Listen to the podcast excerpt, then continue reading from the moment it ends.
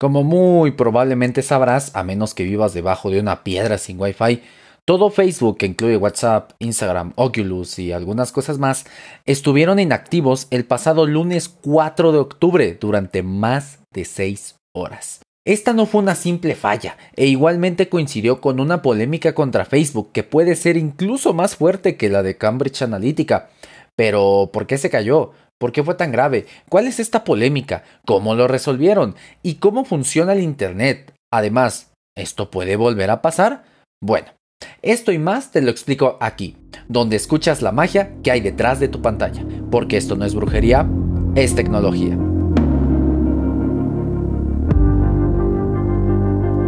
Mientras toda la gente estaba vuelta loca por la caída de todas las plataformas de Facebook, Francis Haugen, ex product manager de Facebook, testificaba ante un comité del Senado de los Estados Unidos mostrando una serie de documentos internos, correos y más que denuncian cómo Facebook sabe desde hace mucho tiempo el grave daño que le hace a la gente y no hace nada al respecto. Hogan reveló a la cadena CBS News el domingo que fue ella quien compartió varios documentos internos de Facebook con el diario The Wall Street Journal, que han detonado un escándalo para la empresa de Mark Zuckerberg en las últimas semanas aseguró que la compañía ha elegido repetidamente poner las ganancias por encima de la salud mental de todos sus usuarios, incluidos adolescentes que usan estas plataformas de redes sociales. Sobre este tema afirmó ante el Senado. El liderazgo de la compañía sabe cómo hacer que Facebook e Instagram sean más seguros, pero no harán los cambios necesarios porque han puesto sus ganancias astronómicas antes que las personas. Ella ha revelado que Facebook tiene estudios de cuán adictivas son sus redes sociales, del daño que le hacen a las personas más jóvenes y de que ya saben qué medidas tomar para solucionar estos problemas. También indica y evidencia que Facebook no hará nada ya que priorizan las ganancias y su crecimiento sobre la salud mental y el bienestar de las personas. También criticó al fundador y director de la compañía, el buen Mark, por el gran poder que ha acumulado, diciendo, actualmente nadie puede hacer rendir cuentas a Mark más que él mismo. Y se refirió a la falla global de los servicios de Facebook ocurrida este lunes.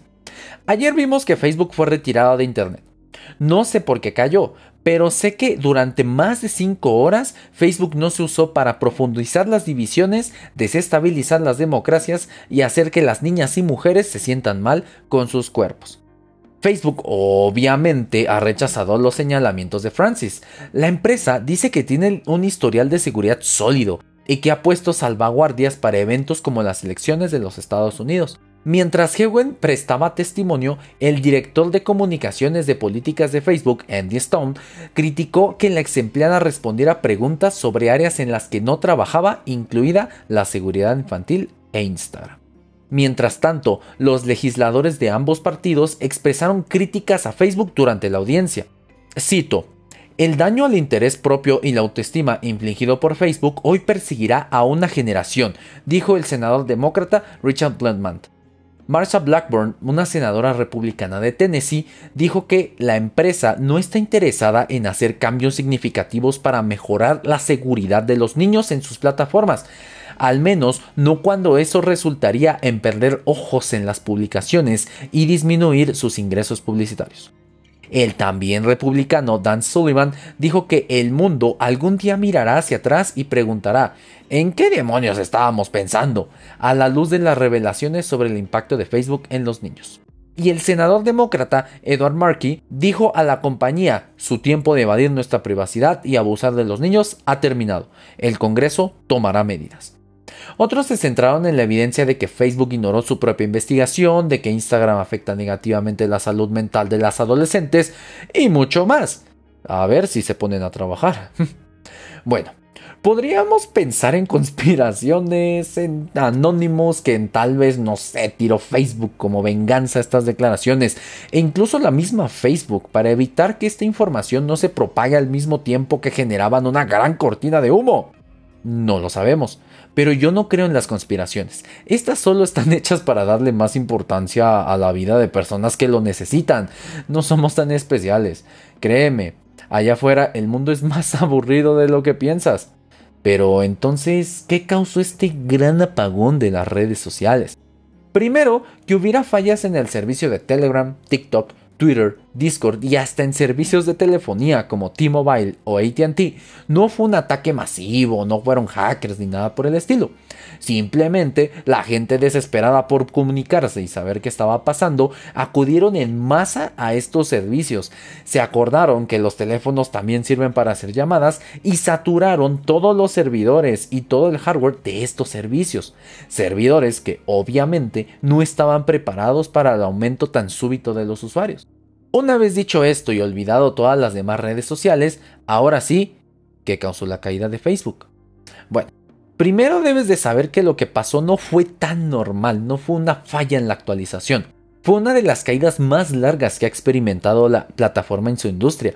Tiene mucho impacto porque esta plataforma controla aproximadamente un tercio del tráfico de Internet Facebook, YouTube, WhatsApp, Instagram y TikTok son las plataformas de redes sociales más usadas a nivel mundial y tres de estas plataformas son propiedad de una sola empresa.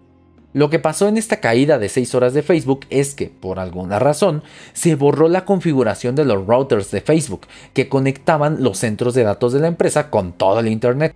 Por esas horas, Facebook estaba totalmente fuera de la red una de las bases de esta red, o sea, Internet, además de una gran cantidad de cables submarinos y hardware, se basa en unas cosas llamadas Internet Exchange Points, o IXPs, o puntos de intercambio de Internet, que son los que transmiten los datos. Estos son los que llevan la información, mejor dicho, enrutan la información a una dirección IP. Una dirección IP es como las coordenadas exactas de una ubicación, por ejemplo, tu casa. Tus coordenadas serían algo así: menos 19.643658.1 y 11.156561.5, por mencionar algo. En el caso de las redes de Internet, tu IP sería algo así como 10.15.62.3, IP inventada, me la acabo de sacar de, bueno, de la manga. Y el IXP sabe a dónde mandar la información y lo manda a esa IP. Es como el navegador GPS de Internet. Cuando tú ingresas a un dominio, por ejemplo, facebook.com, estás ingresando a una dirección IP y el IXP necesita una libreta de direcciones para saber a qué dirección pertenece cada dominio. En esta libreta de direcciones se guarda la información de todos los dominios del mundo, como las agendas telefónicas o como la sección amarilla en el pasado. Esto se llama Domain Name System o DNS, DNS. Sin embargo, no es tan simple como solo asociar un nombre a un dominio con una dirección. Recuerda que Internet significa International Network o red internacional en español y es en realidad una red de redes de redes de dispositivos y el DNS debe saber a dónde apuntar entre toda esa maraña de redes y destinos para que tu NUT llegue por WhatsApp a donde debe. Ahora, el error de Facebook fue sobre esta capa, la capa de datos, que es una de las de la capa OSI. Por eso, en un TikTok que subí, te dije que tus datos estaban seguros, porque el error no era ahí, era sobre la red que conecta Facebook, sobre el puente que le da salida al mundo. Esta capa se comunica por varios protocolos como TCP/IP, pero el que nos interesa para este caso es el BGP. BGP son las siglas de Border Gateway Protocol. Es un mecanismo para intercambiar información de enrutamiento, o sea, de dirección, es decir, sobre cómo llegar de punto A a punto B, entre sistemas automáticos de toda Internet. Los grandes enrutadores que hacen que Internet funcione tienen listas enormes y constantemente actualizadas de las posibles rutas que se pueden utilizar para entregar cada paquete de Internet y sus destinos finales. ¿Qué es lo de las IXP, IPs y DNS que te acabo de explicar? Bueno, sin los BGP, los enrutadores de Internet no sabrían qué hacer e Internet no funcionaría. Este protocolo es el que permite que la información pueda recorrer toda la red de redes de redes de Internet. Internet es literalmente una red de redes que está unida por BGP. BGP permite que una red, digamos Facebook, anuncie su presencia a otras redes que forman Internet. Mientras escribimos Facebook, no anuncia su presencia. Los proveedores de Internet o ISPs como Telmex, Easy, Claro, etc. y otras redes no pueden encontrar la red de Facebook y por lo tanto no está disponible. Cada una de las redes tiene un ASN, un número de sistema autónomo. Un sistema autónomo es una red individual con unas reglas de enrutamiento, o sea, de dirección internas. Una S puede originar prefijos, digamos, que controlan las direcciones IP, así como prefijos de tránsito, digamos que saben cómo llegar a esas direcciones IP. Por ejemplo, el ASN de Cloudflare es AS13335. Cada ASN necesita anunciar sus rutas de prefijo a todo el Internet usando BGP. De lo contrario, nadie sabría cómo conectarse y dónde encontrar. Cabe destacar que sobre Cloudflare corre una gran parte de todo Internet y te dejo en la descripción de este episodio un link a su entrada del blog sobre la caída de Facebook. Si quieres o si te especializas en redes, esta es una lectura obligatoria. Lo que pasó de acuerdo con la fuente oficial, o sea Facebook, es que un sistema automatizado que actualiza el Border Gateway Protocol, el BGP, que le da internet a los servidores de Facebook, generó un error, que en sí fue un error muy sencillo, se desaparecieron las configuraciones del BGP. Y como todo dentro de Facebook funciona con la misma tecnología de Facebook, todo se cayó. Todas sus plataformas y sistemas internos colapsaron. Incluso no podían usar sus correos. De acuerdo con The Verge, empleados de Facebook reportaron que tuvieron que usar Outlook de Microsoft para comunicarse. Y lo peor es que no podían ni conectarse al sistema remoto para arreglar el problema. Facebook se vio en la necesidad de llevar de urgencia en Uber y en avión, como sea, a su equipo Ultramaster de ingeniería desde sus casas hasta los centros de datos de Facebook para que arreglaran el problema, ya que por pandemia estaban en casa. Por eso tardaron algo en arreglarlo.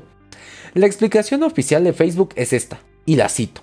Nuestros equipos de ingeniería descubrieron que los cambios de configuración en los enrutadores troncales que coordinan el tráfico de red entre nuestros centros de datos causaron problemas que interrumpieron esta comunicación. Esta interrupción del tráfico de la red tuvo un efecto en cascada en la forma en que se comunican nuestros centros de datos, lo que paralizó nuestros servicios. Y esto es cierto. En la descripción del episodio te dejo otro link de Cloudflare donde verifican esto, ya que cuando los routers de los servicios modifican su BGP, lo tienen que comunicar a todo Internet. Este pequeño error, seguro un solo archivo o unos cuantos, unas líneas de código, desataron toda una histeria. Incluso se llegó a especular que tuvieron que abrir con motosierra los servidores de Facebook ya que no tenían acceso. Sin embargo, esto se desmintió. Después se supo que no podían acceder físicamente debido a un error humano. Esta grave caída generó, además de pérdidas millonarias a Facebook y la caída prematura del cabello de gran parte de su equipo de ingeniería, no quisiera ser ellos que muchos negocios, desde personas que venden en Facebook hasta marcas grandes en Internet, se vieran afectadas en sus ganancias. Generó un periodo de desconexión con nuestras familias, amigos y vecinos. Yo en lo personal me sentí un poco más relajado. Generó hasta desconexión total, porque para algunos sectores de la población Facebook es sinónimo de Internet. Al mismo tiempo que el super team de Facebook, eh, porque en serio debes de ser muy pro para estar en esos puestos y lograr construir y mantener algo como ese gigante.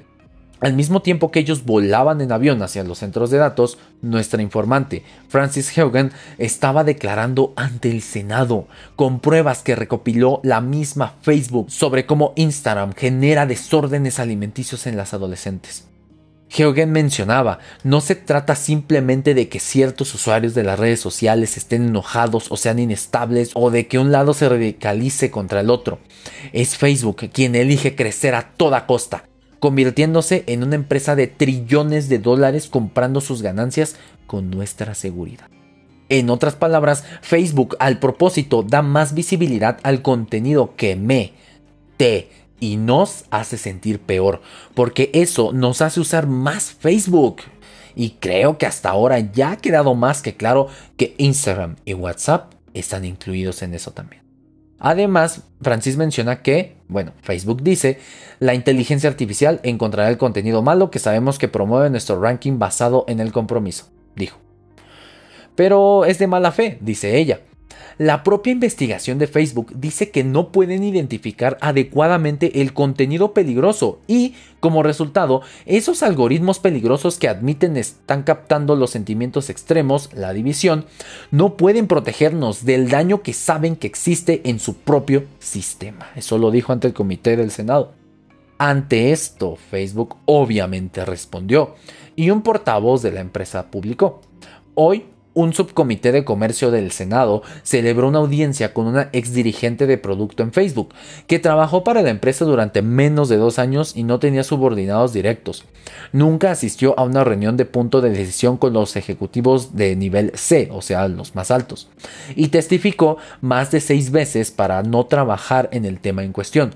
No estamos de acuerdo con su caracterización de los muchos temas sobre los que testificó. Es decir, que la están desestimando y atacando en vez de desmentir lo que dijo y hablar del problema. Y esta no ha sido la única audiencia en el Senado sobre Facebook durante los últimos días. Ni siquiera tomemos en cuenta cuando mandaron a llamar a Zuckerberg ante el Senado y parecía robot. Y entonces, ¿a qué nos va a llevar esto? Pues no sé. En serio, no lo sé. Nadie lo sabe. Puede pasar que solo queda para la historia y que ya no se hable más de esto, como otros escándalos u otras caídas de Facebook. También puede que lo regulen. ¿Quiénes? ¿Gente que no sabe de la industria tecnológica? Gente que no puede formular ni una buena pregunta hecha a estas plataformas porque no saben cómo funcionan. Y esto lo puedes ver en cada audiencia. Si ves una y sabes de tecnología y o has escuchado por lo menos tres episodios de este mágico podcast, te darás cuenta que les preguntan y los acusan de cosas que no van al caso, que no tienen sentido. Y a ti detrás de la pantalla se te ocurren preguntas mucho más audaces. Y creo, incluso puedo asegurar, que Facebook sabe eso. Y por eso no tiene ni la mínima intención de cambiar eso. Y eso solo en Estados Unidos. Allá mínimo los están mandando a llamar. Y en Latinoamérica, pues nada de nada. Por lo menos en México jamás un directivo en Facebook se ha parado en la Cámara de Diputados o en la Suprema Corte de Justicia. Es más, de ninguna plataforma enorme. Y este es un problema mundial, no solo de Estados Unidos. No estoy diciendo que todas las personas de Facebook sean malas. Conozco algunas que en serio son de las mejores del mundo pero tal vez no puedan ver lo que están haciendo o qué está pasando o haya problemas en la cultura o sea el alto mando, no sé. Lo único que nos queda hacer como usuarios es bajarle un poco al consumo de estas plataformas. Escucha el episodio 2.10 de este mágico podcast donde te hablo de salud mental y tecnología. También nos toca exigir a nuestros gobernantes y aprender de tecnología, porque, como puedes ver en este episodio, con solo mal configurar un router, puedes hacer temblar a más de 2 mil millones de personas. Eso es un gran poder. Y como ya te lo he dicho antes, uno, la tecnología no tiene ética ni moral. Se la damos nosotros los humanos al crearla.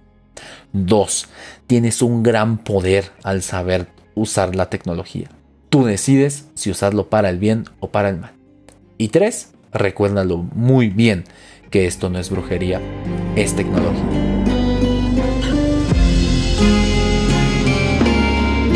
Muchas gracias por escuchar este episodio. ¿Qué te pareció? ¿Qué opinas? ¿Qué piensas al respecto? Deja tu comentario en YouTube, Apple Podcast o en cualquiera de nuestras redes sociales. En todas estamos como arroba brujería tech. Recuerda que la magia está en ti en esos millones de neuronas dentro de tu cabeza. Ellas son las que crean la tecnología, las que moldean el futuro. No importa qué grado de magia hagas o en qué nivel estés, siempre hay algo nuevo que aprender y jamás es tarde para entrar a este mágico mundo. Mi nombre es Jesús Guzmán, desarrollador backend, especialista en nube, amante de la enseñanza, fotógrafo amateur de gatitos y anfitrión de este programa. Para hacer este episodio me basé en una muy buena investigación cuyas referencias te las dejo en las notas del episodio. Si aprendiste algo o si este episodio fue de valor para ti, por favor síguenos en tu plataforma de podcast favorita y en YouTube. Estamos en todas y si hay una en la que te gustaría que estemos y aún no llegamos, déjanos un mensaje y pronto estaremos ahí. Recuerda que aquí cada jueves tienes un nuevo episodio donde podrás escuchar más sobre el mundo de la tecnología. Recuerda que la tecnología no es tu enemiga y tampoco hay que temerle. Hay que saber dominarla y usarla a tu favor y posteriormente aprender a crearla. Solo así podrás alcanzar el siguiente nivel de hechicería. Aquí te explico, desde cómo se hacen los videojuegos que tanto disfrutas hasta cómo se manda un robot al espacio. Aquí, donde escuchas la magia que hay detrás de tu pantalla. Porque esto no es brujería, es tecnología.